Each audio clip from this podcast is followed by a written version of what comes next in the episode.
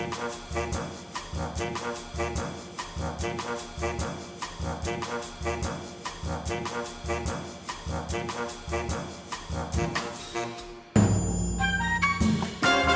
葉編の Ideas for Change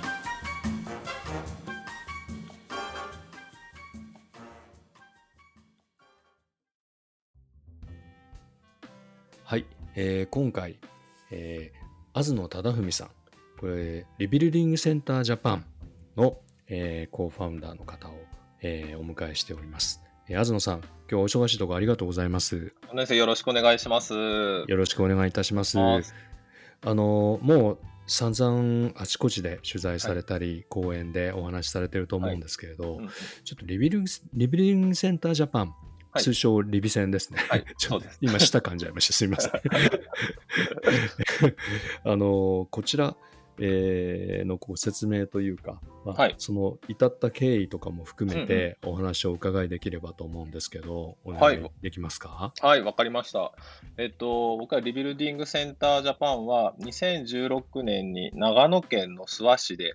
始めました。で、主な事業は建築建材のリサイクルショップと言ってるんですけども、まあ、解体されるお家、空き家とかから、えー、古材だったり、古道具っていったものを、僕はレスキューと呼んでるんですけど、まあ、その家の持ち主の方から、うん、えっ、と、引き、まあ、買い取ってくるっていうのが主な感じで、買い取ってきて、まあ、洗ったりとか、釘を抜いたりとか、メンテナンスをして、売り場に出して販売するという事業をやっています。えー、はい。はい。2016年からですね。そうですね。ちょうど、うん、えっ、と、丸4年経ったぐらいで、あ9月の末ぐらいからスタートしてるので。あはい、この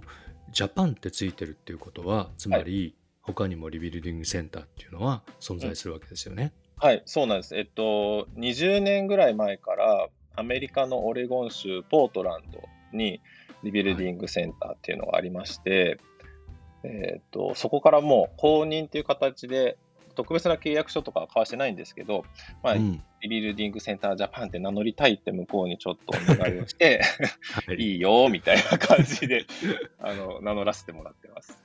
いいノリですね。そうですね。ロゴとか名前も向こうのデザイナーの方が僕らに作ってくれたので、なんか、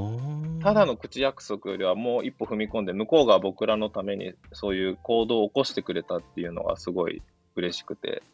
ずっと名乗ってますね、そこから。うん。もともとは、東野さんが、そのポートランドのリビルディングセンターに訪れて、それでまあ、かなりこれを日本に、日本でやってみたいっていう感じだったんですかね。そうですね、えっと、訪れたのは2015年で、まあ、開業する1年ぐらい前なんですけど、に初めてポートランドに行って、その時にリビルディングセンターに、僕はなんか雑誌とか、それこそカーサブルータスとか、トゥルーポートランドとかで見て行きたいなってずっと思ってたので、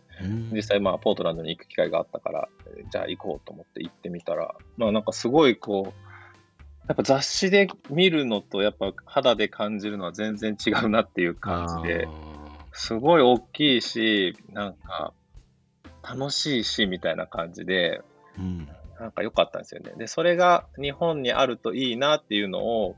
まあ、じわじわ帰国してからこう思い始めたっていう感じですね。だから、その時に直接なんかいきなりやりたいとかってこう熱烈アプローチってわけじゃなくて、なんか帰国してから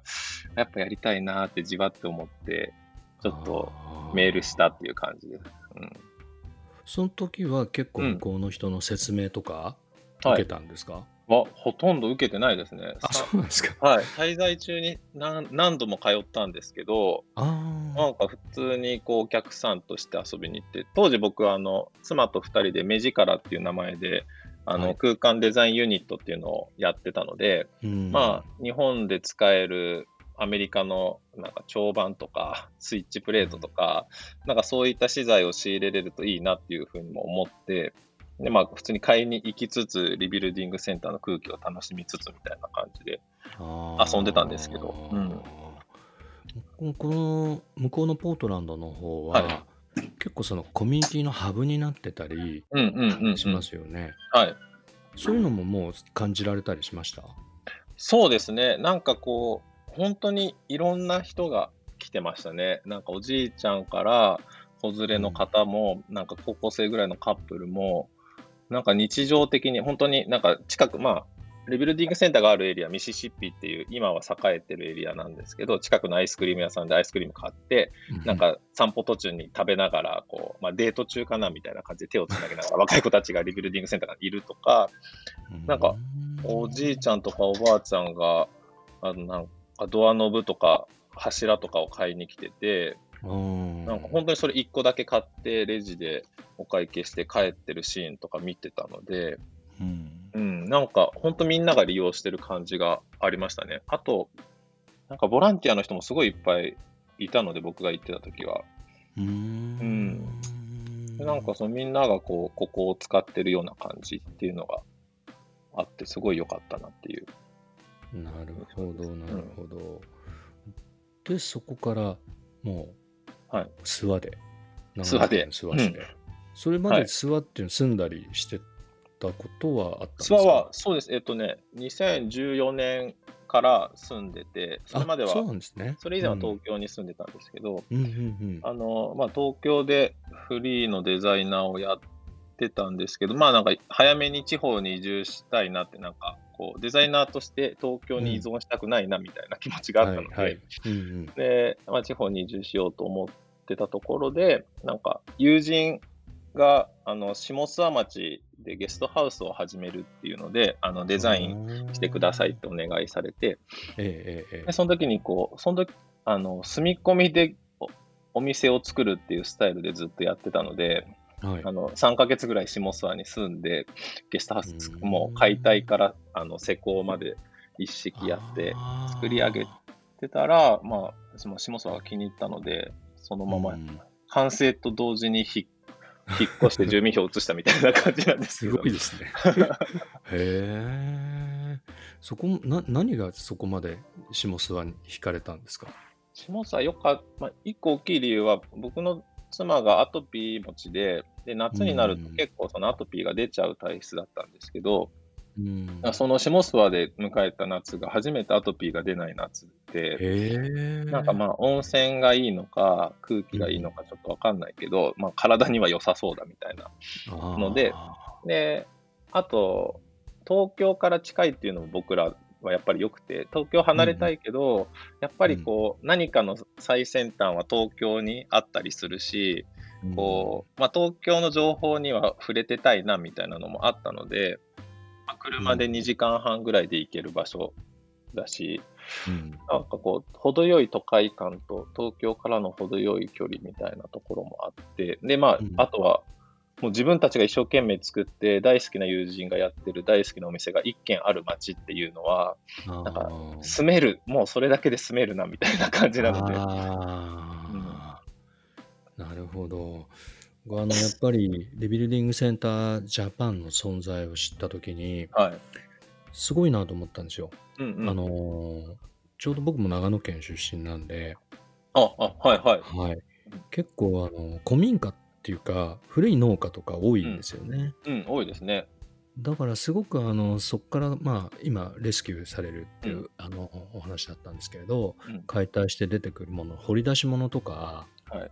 結構すごくなんか特徴があると思うんですよ。はい。なので、そこを狙ったのかなって最初思ったんですけど、もともと諏訪にいらっしゃったんですね。そう、そうなんですよ。そうなんです。うん。まあもちろんその、うんと、まあ、日本全体的に人口が減ってるので、まあどこでやってもあの空き家はいっぱいあるかなっていう感じはしてたんですけど、だから、うん、あの、レスキューするっていう行為自体は、あの、どこでも問題なくて、ただ、販売するっていうことになると、まあ、東京とか名古屋とか、結構大都市圏からのアクセスがいい場所がいいなっていうのはちょっと思ってたので、でだからまあ、あの、2年前から下諏訪に住んでたけど、いざリビルディングセンタージャパンを作ろうって思った時に、一応なんか、諏訪にこだわらずに、いくつか候補地見て調べたりとか、なんか検討したりしたんですけど、うん、なんだかんだ諏訪がいいねって結局落ち着いちゃったっていう感じ。へ今ではあれですよね、リビルディングセンタージャパンさんがあるから、はい、なんか移住というかその周りもまた劇的にこう変わっていってるようなそういうところがあったりしますよね。うんうんそうですね。あの、嬉しいことにオープンして3年経ったぐらいから徐々に友人が移住してきたりとか、うん、その移住してきた友人があのお店を構えたりとかいうのが始まってきて、うん、嬉しい、楽しくなって、僕らのなんか生活水準が上がっていく感じ、ちゃんと美味しいものが食べれるとか、そういうことができるようになってきたので、単純に嬉しいですね。うん、で、まあ、リビ戦の周りに限らず、その僕らが最初に作ったゲストハウスの周りも、やっぱりあのゲストハウスって泊まれる場所なので、はい、旅行で来てた人たちが、あ、なんか諏訪いいねって言って移住してくるっていうのも、やっぱり結構あって、はい。うん。で、やっぱその宿があるんだったら、宿に来たお客さんが、あの朝ごはんを食べる場所を作ろうとか、コーヒーが飲める場所を作ろうとかっていう感じで周りのお店が増えるっていうことも起きてるので、なんか諏訪の全体を見ると結構僕らの力だけじゃなくてやっぱりそれぞれの面白いお店が吸引力となってそういう人たちを集めてる感じがあって楽しいです、ね、なるほど、うん、そうするともうなんかあの最初にも思ったんですけど、うん、古材とか家具を販売してるだけじゃなくて、街そのものをなんかデザインしているような、はい、そういうようなちょっとイメージがあるんですけど。はい、そうですね。なんかこう、その街全体は、僕ら理想、理想というかもうずっとイメージに持ってるのは、黒磯、栃木県の黒磯にある肖像カフェのあの一帯のなんか楽しさみたいなやつをずっと意識してて、で、正蔵さんっていう、もう30年以上やってるカフェがあるんですけど、多分そこができた時にはその店ぐらいしかこう、面白い感じの気の利いたお店はなかったんだけど、30年かけて今むっちゃ増えてるんですよ。何十件ってあって。それが楽しくて、なんか 一軒いいお店があったら街は変わるみたいなのを僕らは信じて、こう、じゃあ自分らもちゃんといい店を営んでいれば、じゃあ面白い友達が移住してきたりとか、なんかお店が増えたりとかするんじゃないのかなって思ってや、なんかやってると、徐々に結果が見えてきたみたいな感じです。なるほど。うん結構もう最初に1階にカフェを入れるっていうのも決めてたんですか？決めてましたね。もう、うん、あの、まあ、これは妻が最初に言ったんですけど、私、古材しか売ってなかったら行かないとかって言って。なるほど。そうあなんかまあ、面白くないですよね、古材しか売ってない店だと。あの、まあ、よほど好きだといいですよ。DIY とか、リノベーションとか好きだったらいいですけど、なんかそうじゃなくて、じゃあ家族で行こうってなるかどうかとか、なんかこう、探してたものが見つからなかった時に、がっかりしないとか、なんか、まあ、コーヒーが美味しいとか、カレーが美味しいとか、かそれがあれば、まあ来てよかったなって思ってもらえるみたいなのがあると思って、うんうん、なんかその敷居を下げたくてカフェを作ると決めましたね。うん、ああ、でも逆にカフェ目当てで来られる方も結構多かったんですかね。カフェ目当てはどうなんでしょう。でもやっぱこう、リビ戦っていう響きのインパクトのがやっぱ強いので、うん、なんだかんだリビ戦目指してきてくれてるとは思います。ただ、あの、うちも1000平米ぐらいあって売り場が広いんですよ。あの、3階建てのビルを使ってやってるんですけど、だから疲れちゃうので、カフェがあってよかったなって、そういう点でも思いますね。ああ、イケアみたいですね。そうですね。イケアのカフェが、こう、すごい癒しスポットになるように。こんな感じで。だから、長い人は本当にオープンの11時からクローズの18時までずっといるので、すごいですね、それ。すごいですよ。本当にこう、楽しんでってくれてて。そういう時に、あの、まあ、僕らオープンした時、周りにカフェとかなかった、今はあるんですけど、周りなかったので、あの、なおさら欲しかったっていう感じです。でポートランドのリビルディングセンターはカフェなくないので、うん、その代わりに周りに面白い、美味しいお店がいっぱいあるっていう感じだから、まあ、疲れたらちょっと1、2分歩いてカフェに行ってまた帰ってくればいいみたいなエリアなんですけど。あのポートランドみたいに、はい、ボランティアの方とかもやっぱりその解体とかお手伝いされてるんですか、うん、あ来てもらってますね。僕らあの、まあ、なんか NPO でもないし、呼び方をサポーターズっていうふうに変えてて、うんうん、まあ、なんかインターンみたいなもので、うん。あのお客さん以上バイト未満みたいな感じなんですけど、うん。なんか面接も何もなくて、うちで募集してる日程と、そのサポーターズ来たい人の日程さえ合えばいつでも来ていいよっていうふうにあの伝えて、でも結構来てくれますね、それで。月に30名とか依頼してくれるので。で、一緒に。にこう、フル動画洗ったりとか、売り場作ったりとか、はい。あとは、まあ、レスキューに行きたいっていう人は、タイミング合えば一緒にレスキューにも行けるしっていう感じで、うん。なかなか楽しんでもらってますね、皆さん。若い方ばっかりですか？それとも結構お年寄りの方とか？お年寄りの方もいらっしゃいますね。あのーこの前も、よく常連さん、サポーターズの常連さんで、あのー米軍基地で働いてた人が、あの、引退されて、はい60超えてるんですけど、へえ。なんかちょこちょこ来てくれて楽しいって言って、お孫さん連れてきてたりするみたいな感じで。面白いですね。うん。もいるし、あの近所であの勤めてるサラリーマンの方が、あのリビセの活動すごい好きで来てくれたりとか、うん、もちろん大学生もいっぱい来るので、8月、9月とかは大学生多いですね。いや、夏休みの時間使ってなるほど、なるほど。うんまとめて来て、で、なんかうん九州の方から来る子もいれば、東京の方からとか、東北の方から来る子もいるので、すごいですね。うん、なんかうちで出会って仲良くなって、その後別のところで会ってるとかもあるし、へえ。人生相談が突然始まったりもするので、なんか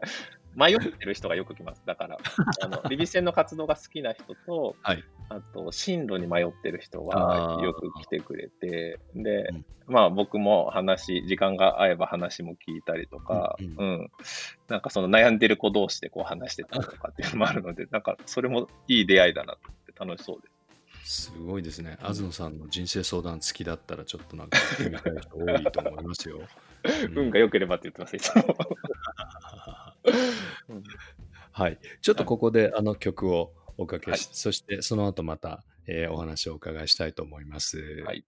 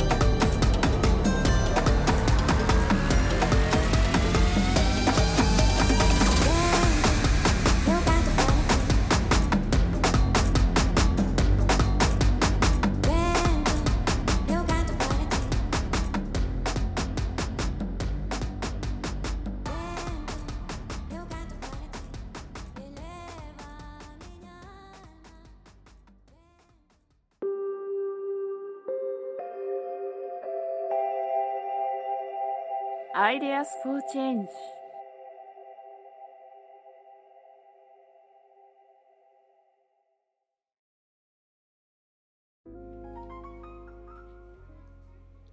はい。えーはい。先ほどいろいろリビルディングセンタージャパン設立の経緯やいろいろお話をお伺いしてきたんですけど、最近なんか注目してたりやられてるプロジェクトっとか、ちょっと教えていただいてもいいですか、最近注目してるのは、えっと、最近というか、まあ、2年ぐらい前から始めてるんですけど、えっと、建物に対するエネルギー負荷を減らすことを気をつけていて、えっと、具体的には断熱改修を施すことで建物のランニングコストを下げていくとか、あのそういったのをリノベーションで行っています。で、それに伴って使用するエネルギーのあの原材料が何なのかみたいなところを、えー意識するようになっていて、うん。まあ、リビルディングセンターで契約している電力を再生可能エネルギー100%にするとか、あと、ちょうど最近、えっ、と、の乗ったんですけど、太陽光パネルを42キロ、あの屋根に乗せて、えっ、と、発電事業者になって、なるべく太陽のエネルギーを直で発電したものを自社で使って、えーとものづくりをするっていう風なことを行うようにしてきているので、あの、まあ、環境に対してこう、いいことをしようと思ったりとか、地球に対していいことをしようと思ってリビルディングセンターって始まってるんですけど、まあ、ただ、鋼材を扱ってるとどうしても、こう、廃材っていうところから脱出できないなと思ってたので、なんかそうやってエネルギーのことにどんどんどんどんこう突っ込んでいくことで、僕らが見てる未来をみんなと一緒に想像できるような形を取れるといいなと思って、最近はそういう取り組みしてますね。いや、すごい、もうサーキュラーエコノミーですね。そうですね。あの実は僕ベルリンによく行って、日本の企業の方も連れてくんですけれど、うん。ベルリンにあるサーキュラーハウスっていう、はい。そのサーキュラーエコノミーの拠点みたいなところがあってうんうん。そこやっぱり自分たちで建築の指導っていうか、はい。ハッカソンもやってるんですよねおー、はいはいはい。エネルギーを低負荷でどうやって効率よく使ってうん。できるか、あるいはそれを値段を上げないでうんうんやれるかっていうことを、あの集合住宅ではい。やりたいっていうことでうんうんうん。やってたりとか、ハッカソンをやったり、はい、そう、僕が取り組んでるその断熱改修も、あの、ドイツのパッシブハウスっていう基準があって、それを日本で、あの推進してるパッシブハウスジャパンっていう団体があるんですけど、まあ、そこに加盟して、まあ、そこから勉強させてもらって取り組んでるっていう感じなので、やっぱりうんその辺の最先端、ドイツが言ってるな、みたいなのが、なんか思いますね。うん。結構ね農場なんかもドイツは完全にあのぶ豚の排泄物からガスっていうか、ヒヒーターをはいあ。の熱を取って暖気を取ったりしてたりっていう、何も無駄にしないみたいなそのなんか執念がすごいなっていうか うんそうですね。なんかその町エコハウス、僕ら断熱したお家のことをエコハウスって呼んでいて、そういったええエコハウスが集まってるエコタウンっていう場所が、まあドイツにもいっぱいあるんですけど、日本にも最近いくつかでき始めていて、はいなんかそういう、こう、ある一定の、まあ国、日本の基準はないので、断熱の、なんとなくの指標ぐらいはあるんですけど、義務化されてる基準はないので、まあその、ある一定の水準を満たしただあの断熱されたエコハウスが集まってる住宅地みたいなやつを、あまあ、諏訪とかに作っていけたらいいなっていうのはぼんやり思っていて、あなんか、諏訪はすごい太陽がさんさんと降り注いでいて、日本でも有数の日射量なんですよ。あそうなんですね。そう高知県とかと同じぐらい太陽が降り注いでる場所で、えー。ただめっちゃ寒いって、マイナス15度ぐらいになるぐらいめっちゃ寒い街なので、はい。その太陽の熱を上手に建物に、発電する前にまず太陽は熱エネルギーとして使う方がエネルギー効率はいいので、なるほどうん、なんかそういうふうなことができる住宅を増やしていきたいなと思ってますね。あー確かに高速道路で諏訪のサービスエリアに行くとうん。いつも晴れてるイメージしかないですけ 大ど体そう、晴れ、冬もね、すごい晴れるんですよね。は東京より晴れてるんじゃないですかね。確かにでも冬ねマイナス15度っていうのは見渡りとかお祭りもね、湖凍っちゃうぐらいあれですよね。うん。うん。めっちゃ寒いです そう。まあまあ、寒いからこそ家があったかいと最高っていう、なんかそういうのがあるので、そもそも、まあ、その地球環境に負荷かけないで、でも、まあはい一つのリサイクルではないんですけど、古いものをもう一回継続して使う。うん。ただ、そこでやっぱりすごい面白いなっていうのは、付加価値っていうか、センスがすごいいいうんうんじゃないですか。ありがとうございます。はい。センスがないと、うん。なんかね、魅力って、まあ、あんまりこう伝わらなかったり、うんうんうん。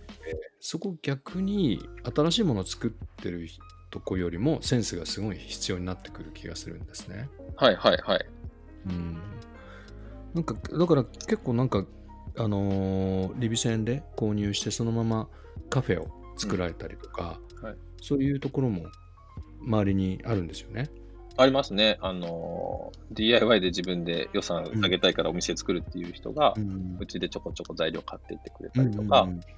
あとはまあ僕らもデザイン、お店、店舗のデザインやってるので、店舗のデザインをやうんりつつ、こっちで工事する部分と、接種が自分でやる部分と分けて、で、DIY のやり方は僕ら教えれるので、なんかいろいろ教えて一緒に作るみたいなことも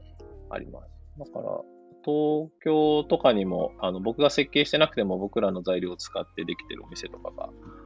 いくつかうんあるので、そうなんですね。うん。六本木のあのブリコラージュっていうパン屋さんとかもうちの材料を使ってくれたりとかへ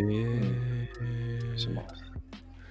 い一時期だいぶもう何十年も前なんですけど、はい。居酒屋とかがそういう古い農家とかの,、うんうんあの廃材を全部使ってはい。もう一回なんか再現してうんやるっていうのがちょっと流行った時があったんね、ですけど、ね。はい。うん焼肉屋さんとかでも未だに使ってたりすると。ああ なるほどなるほどで、僕らやっぱりその、まあ、そういう材料を買える場所は日本にあって、で、うん B2B のビジネスで、えっ、と、工務店とか設計事務所とかがそういうところから買ってるんですけど、うん。まあなんか一般の人が気軽に古材が買える世界になると面白いなって思ってるっていう感じでうん、まあ、DIY ブームが追い風にもなってるとは思うんですけど、まあ、うん DIY で作るときにホームセンターで売ってる SPF 材だとあんまかっこよくならないけど、ちょっとその 板1枚古材に変えたらなんかいい感じになるよとか、うん。なんかそんな感じです。うーん。あのー最初その東京はい。に対してちょっとなんかまあなんか反骨心というか。はい。あると思うんですけど。あのどうですか？今後そのまあ僕あんまり地方とかって言葉好きじゃないんですけど、うんうん僕ちょっと名称がないんで、はい。そのローカルうん。から逆にもう世界にそのままつないでっちゃっていいうん。うん。みたいな、そういうことで今後のその地域というか地域活性というか、地域の未来像みたいなのなんか感触みたいのって掴んだりしてます、地域、僕らがやってる仕事だと、あのー古材をが資源なんですよ。で、はこうまあ、今まで資源ってか化石燃料とか、今まあ再生可能エネルギーとかも資源の一つだと思うんですけど、まあ、化石燃料が資源だった時代のことを思うと、なんか日本は資源を持ってなかったみたいな感じで、基本的には。で、ね、外から買わなきゃいけなかったみたいなのが、えっと、今、ローカルは、あの、古材っていう資源がむっちゃある町で、で、それを使うと、東京とか、まあ、都市部からちゃんとこう、お金を得ることができる。うん。で、雇用も生んで、で、まあ、あの、処分するのにお金もかかるので、当然、そういう処分費も自治体単位で減らしていけて、で、東京からそういうの必要なお金を集めることができてみたいな感じだったりもするので、なんかその、地方にしかない資源ってやっぱみんな今いろいろ気づき始めてて、うん。なんかそれを使って上手に、まあもちろん海外に打って出てもいいですし、まあ国内でもそれを必要としてる人がいっぱいいるから、まずは国内でそういうことをやっていって、まあなんかお金のバランスをと、経済のバランスをそこでこうある程度取っていけるような動きができたらいいのかなっていうふうに思ってますね。うん。まあ、僕らなんか6次産業やってるぐらいのイメージですね。育てるとかはあんやんないですけど、ーうんうん。あの収穫に行って、加工して、販売してる鋼材を使ってみたいな感じのうんうんやつなので、うん。レスキューの先ってもう逆に県外とかもあるんですか？えっとね、ありますね。たまにですけど、なんか、さ、今1時間、車で1時間以内をレスキュー範囲に一応設定していて、まあ、あの、これはポートランドが、ポートランドの外に行ってないんですよ。基本的にはポートランドの中でレスキューをしていて、まあ、それに合わせるっていうことと、あと、まあ、単純に遠いと大変っていう、なんか近くだけでもこんなにいっぱいあるのにみたいなのがあるので、うん。で、一旦あの、身近な範囲、1時間の範囲でレスキューに行って、それでもどうしても来てほしいっていう場合は出張料金ちょっとかかっちゃいますけどって言って、えーレスキューに行ったりとか、あとは、結構こう、これ、リビルディングセンター始めてから、いろんな小座屋さんに顔出したりとかして、ちょっとずつ仲良くなってきてるので、あじゃあ東京の方だったら葉山の大花園さん紹介しますとか、ああの新潟の方だったら越後小材さん紹介しますとか、なんかそんな感じで、うん、そちらにつないでも、うちらは行かないっていう感じにしてます。ああ、そういうネットワークがもうあるわけですね。ちょっとずつそうですね。あの、まあ一部の範囲ではあるんですけど、うん。だから、資源がレスキューされれば OK っていう、なんか、スタンスを崩さないようにしようっていうのはうん結構大事にしてて、あの、うん。この家めっちゃいい家だから、何が何でも自分らで行こうとかじゃなくて、それを誰かがこうすくい上げてくれるんだったらそれでいいじゃんみたいな。あー。あーここれまでレスキューって結構個人宅とかですか、はい。なんか個人宅が多いですね。あそうですか。うん。廃校、公共施設むっちゃ難しいってなってますよ。何軒か行きましたけど、公民館とか、あえーそうなんですはい、小学校とか、でもうん。今、えっと、およそ1000件ぐらい開業してからレスキューに行っていて、そのうち公共施設は5件とかだと思います。多分。すごい少ないですね。公共施設だとその資源が逆にお多すぎて大変ですよね、きっと。あそうですね、僕らの手に負えないこともあるので、えっとでそれはもうあの自治体の担当職員の裁量にかなりよるんですよね。公共の財産だから何人たりとも入れないっていう人もいれば、あのまあさすがにもったいないから、いろんな古道具屋さんとかリサイクルショップに声かけて、うん、あの競売みたいな形にして入札してってもらうっていうことをやる人もいるし、でも呼ばない方が職員さん楽なので、呼ば入れないことが結構あります。なるほど、うん。今そうやって東さん活動を広げられていて、はい。逆に市とかそういう行政の方から、はい。これいいですねちょっと乗らせてくださいよみたいな、はい、そういうアプローチあったりすするんですか？行政は、諏訪市さんはなんか思ったより反応が薄いんですけど、お隣のね、しあの下田町とかはあの一緒にこう、じゃあ移住者を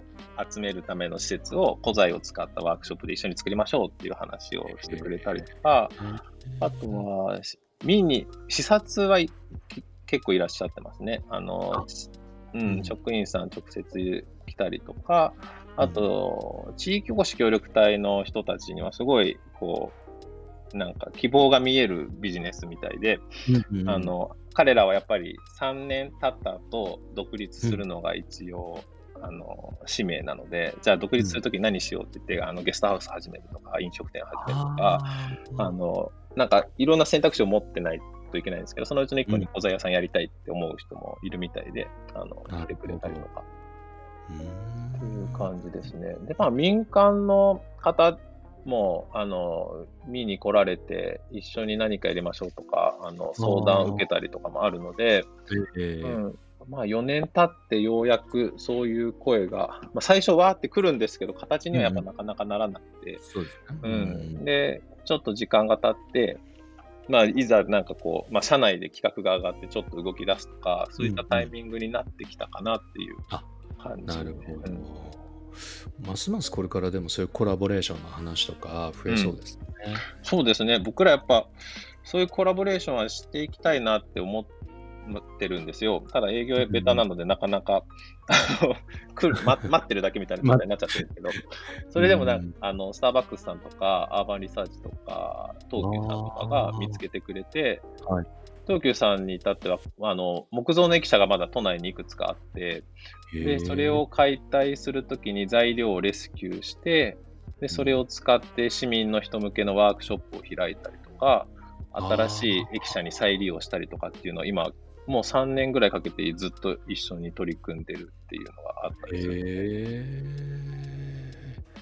なかなかね中の人がやっぱガッツありますね。あの絶対大変なんですけど、社内の調整とかが。確かにね東急さんの担当の方、すごいガッツがあるので、頑張って、うん実現していってくれてますね、一個ずつなるほど。ちょっとこの番組をお聞きの大企業の方、ぜひ。ぜひ、声かけてください。ですよね。はい。えっと、ちょっともっとお話をお伺いしたいんですが、はい 尺の問題もあるんで、はい。えっと、どうもありがとうございます、あずのさん。ありがとうございます。今日、あの、聞かれた方、そして、まあ、もうすでにご存知の方とかね、ぜひ、あの、諏訪に行ったら、えーリビ戦に寄っていただいて、人生相談、もし運よくば、あ、そうですね。いけますので。ね。はい。本日どうもありがとうございました。ありがとうございました。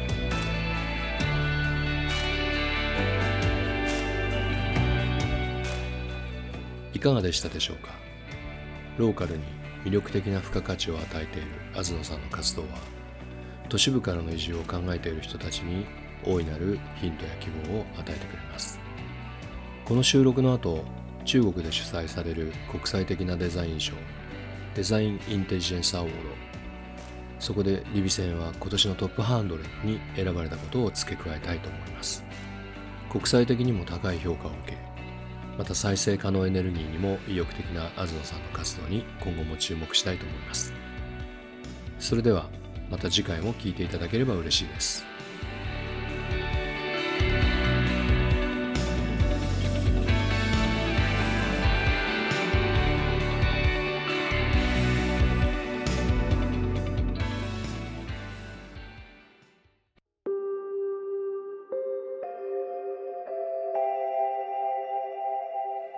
アイデアス for Change